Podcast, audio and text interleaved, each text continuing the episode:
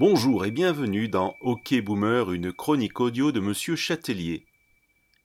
Pour coller à l'actualité, j'ai glissé deux fois le mot ChatGPT dans cette nouvelle mouture. C'est une tactique d'escroc, je vous prie de m'en excuser par avance. Je vous propose une nouveauté que je veux tester aujourd'hui. Après avoir reçu plusieurs commentaires concernant une certaine obscurité dans quelques-unes de mes références, j'ai décidé de les expliquer au cours de ma chronique. Comme des notes de bas de page, mais euh, pas vraiment parce que bon, bah, c'est, c'est de l'audio. Alors à chaque fois que vous entendrez ce petit c'est le moment de tape à la ref, un micro-format inventé tout spécialement pour vous par votre serviteur. Si vous ne l'êtes pas encore, n'oubliez pas de vous abonner aux lettres d'un jeune boomer pour recevoir les dernières chroniques directement dans votre boîte mail. C'est sur chatelier.fr que cela se passe. Ok Boomer, saison 4, épisode 2, c'est parti.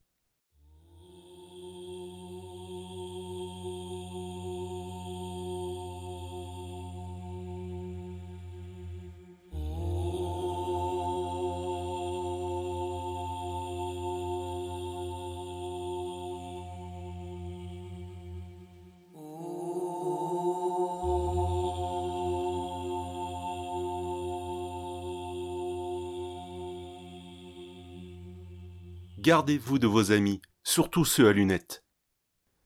Avant l'invention de l'intelligence artificielle et l'arrivée de ChatGPT, l'homme avait inventé une solution pour tous ceux qui avaient peu de goût pour la lecture et pour l'apprentissage.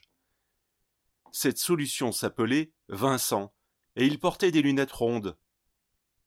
La culture, c'est comme la confiture, moins on en a, plus on l'étale, me disait un professeur du lycée où je grenouillais vingt années avant l'invention de la bienveillance, cette époque où les élèves de mon calibre pataugeaient dans la résilience en se répétant ce mantra tous les matins Serre les dents, ça va passer.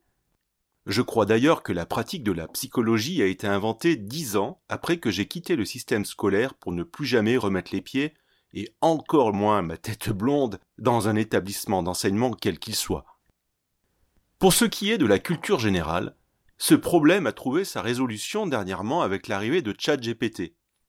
Une merveille technologique destinée à mettre à plat des siècles d'éducation, une sorte de magie communiste égalitariste régnait dont seuls quelques-uns, dotés d'une intelligence non artificielle, sont en capacité d'expliquer ce qu'il en était.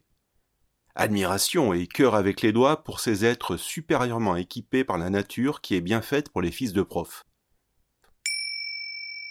Communiste idéologie du début du XXe siècle principalement portée par des personnes à moustache ou des dames à foulard avec le bras levé. Elle disparut à la fin de ce même siècle quand la moustache laissa la place à la barbe. Au siècle dernier, dans la sous-préfecture de la comté qui m'avait vu grandir tel un champignon, je cite ma maman, qui pourtant n'en avait jamais pris ni fumé, si vous vouliez de l'aide pour briller en classe, je ne parle pas de tricherie, ce qui est mal et immoral, évidemment que je n'ai jamais triché, mais quelle idée de moi avez-vous? Arrêtez tout de suite. Cela demandait plus de ressources et d'efforts que de taper sur le clavier du smartphone offert par bon papa pour vous consoler du récent divorce de papa et maman parce que papa a décidé de faire son coming out et qu'il est parti avec son praticien de Reiki. Jusqu'à mon année de terminale, l'année où ce professeur avait lancé son gant imaginaire à ma pâle figure, j'avais eu Vincent auprès de moi. Nous nous étions suivis depuis la primaire chez les sœurs jusqu'au collège et au lycée chez les frères. L'enseignement privé catholique des frères et sœurs à l'époque, c'était l'assurance de... Mais en fait, je ne sais pas vraiment de quoi. Ah si, euh, de ne pas avoir d'absence du corps enseignant à la suite des grèves provoquées par le communisme susmentionné. C'était une amitié sans faille, fondée sur un socle solide. Vincent apportait dans notre relation son sérieux et l'envie d'en savoir toujours plus, et de mon côté, je fournissais une indéfectible bonne humeur, des rigolades et un foyer qu'on qualifierait aujourd'hui de trop cool. Cet échange, l'amitié tient là-dessus, n'est-ce pas, nous avait plutôt réussi au fil des ans.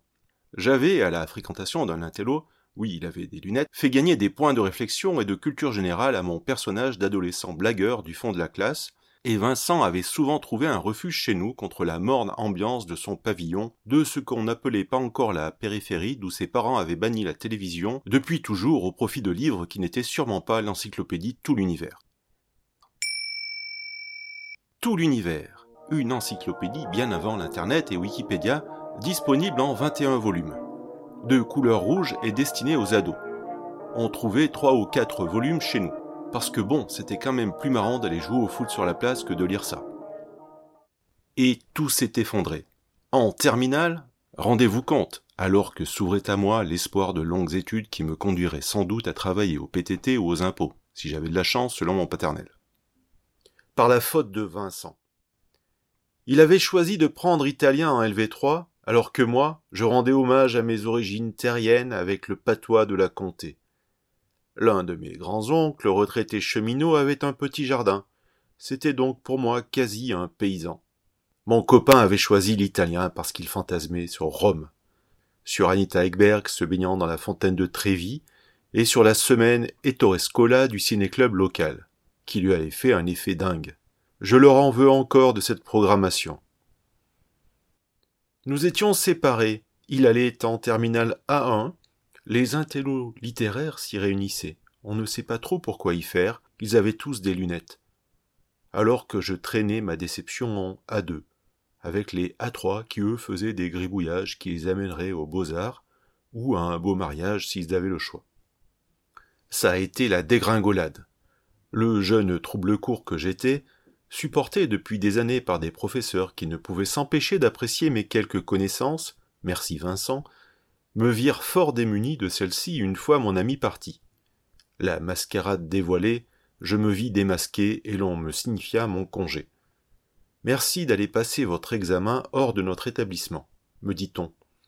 Fort heureusement, ce fut cette année-là que notre président Mitran décida de donner le baccalauréat à la plupart des lycéens de France.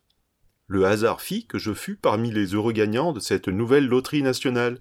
Béni soit Mitran Ier. Mitran. François Mitran est le 21e président de la République française. C'est l'inventeur de la formule vendre du rêve. Quelques semaines avant mon éviction du lycée, le professeur du siècle dernier me signifiait mon exclusion de son cours avec cette note sur mon livret scolaire. Élève inintéressé et inintéressant. Cela me hante.